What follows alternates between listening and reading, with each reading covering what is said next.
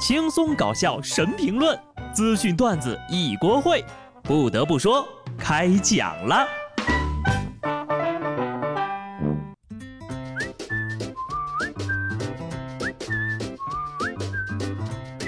哈喽，听众朋友们，大家好，这里是有趣的。不得不说，我是机智的小布。又到礼拜一，我个人感觉啊，只有周六才是真正的周末，周五呢是工作日，周日给人的感觉就是明天又要周一了，所以我们都被蒙蔽了呀。二零二零年只剩下三个月了，而我感觉呢，才只过去了三个月。我现在的状态就是，有事儿吗？有事儿，过完年再说吧。今天看到一句非常扎心的话。中秋和国庆都在一起了，你却还是单身。秋天到了，很多人的爱情树还没有开花结果，情人树上却长满了大爷和大妈。云南泸沽湖景区的著名景点情人滩上的情人树是网红打卡圣地。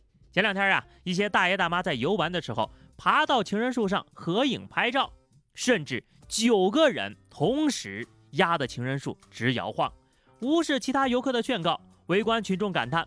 太丢人了！我猜那棵树就是这样被人压弯的吧？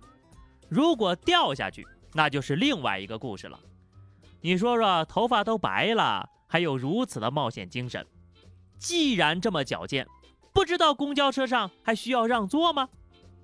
都说尊老爱幼啊，但是时间久了，你就发现确实有那么一小撮人，只是坏人变老了而已。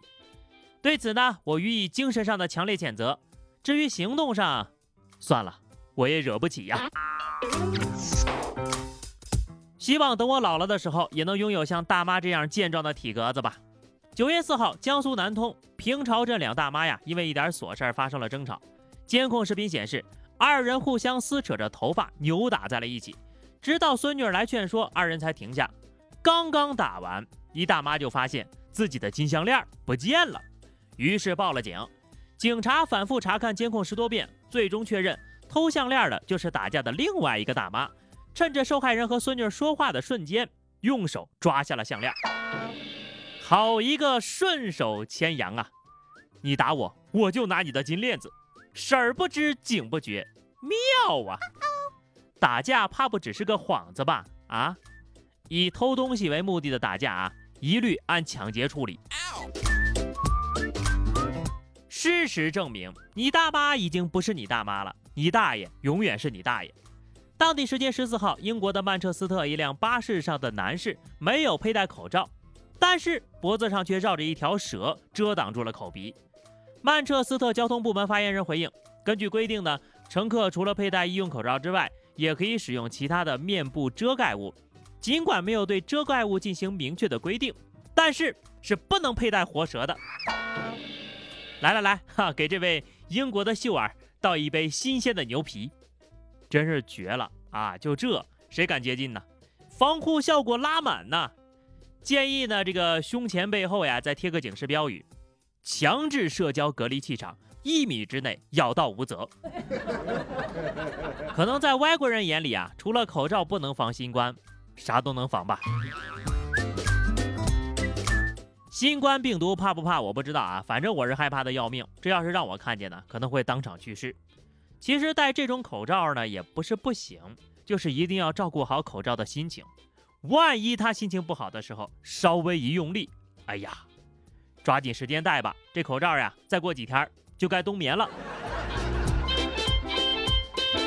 所以我经常说呢，只要你没事去街上转转啊，就总能遇见一两件魔幻的事情，以至于怀疑自己出现了幻觉。十七号，河南周口森林公园几匹斑马偷跑了出来，其中一批呢还跑到了大马路上，让旁边的一位骑电动车的大叔瞬间都看蒙圈了。还好，最终在工作人员的努力之下都被捉拿归案了。大叔是边打电话边喊：“快来人呐，斑马线成精啦！” 哎，如果这个斑马站在斑马线上，我们是不是就看不见他们了？我猜呀，斑马呢也不一定是出逃，想必是与时俱进，提醒人们过马路要走斑马线。这真是一个很生动的宣传广告呀！斑马都能出去兜风了，大学生们什么时候才能被学校里放出来呢？开学之后，不少学校实行了封闭式管理，对此学生们的意见还挺大的。终于在九月十八号呢，河南一所大学宣布解封，学生凭借本人的学生证测量体温后就可以正常出入校门了。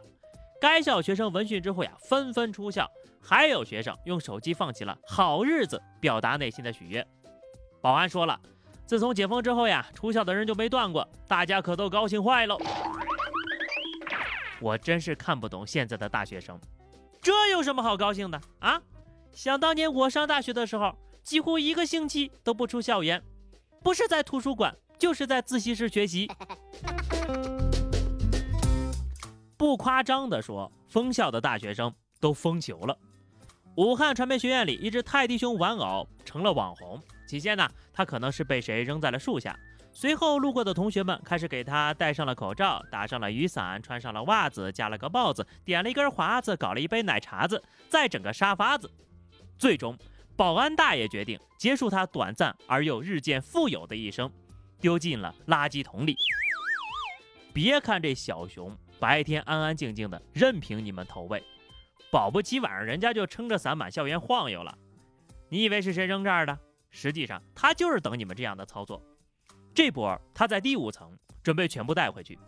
可谁又能想到，保安大爷早已经站在了平流层。奉劝各位同学呀，还是尽量少上街，万一遇到下面这种奇葩，那简直是祸不是福啊！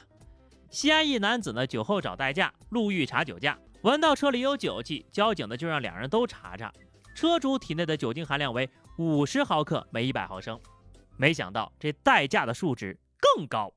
代驾说了，中午呢和朋友喝了两杯，以为晚上酒劲退了，就来接单了。所以你这个代驾是代替人酒驾的意思吗？你这是滴滴代喝吧？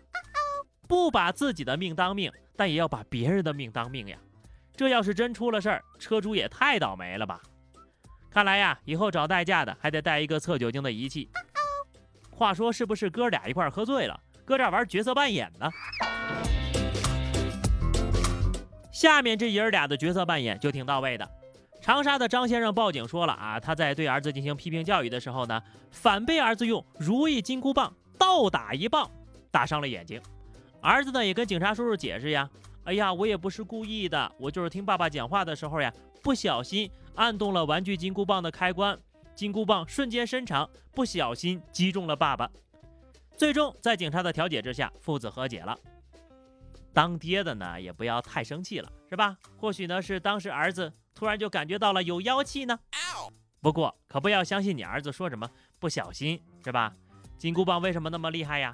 还不就是因为它能够随主人的心意变大变小，所以它突然变长打到你，才不是什么不小心呢，还不是因为啊你儿子心里就故意那么想的，你赶紧打听一下啊，就是哪有卖紧箍咒的吧，能降住你儿子的只有这个了。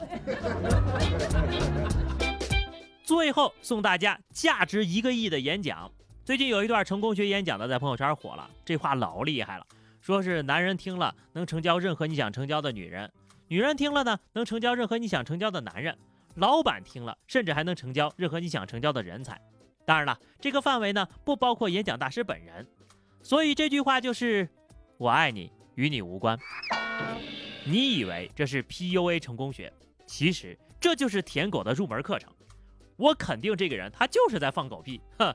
我也来送给这位大师一句话啊，就比较便宜，但也价值三千万呢。千万别出门，千万别瞎说，千万要小心。听懂掌声。好的，那么以上就是本期节目的全部内容了。关注微信公众号 DJ 小布或者加 QQ 群二零六三二七九二零六三二七九，来和小布聊聊人生吧。下期不得不说，我们不见不散，拜拜。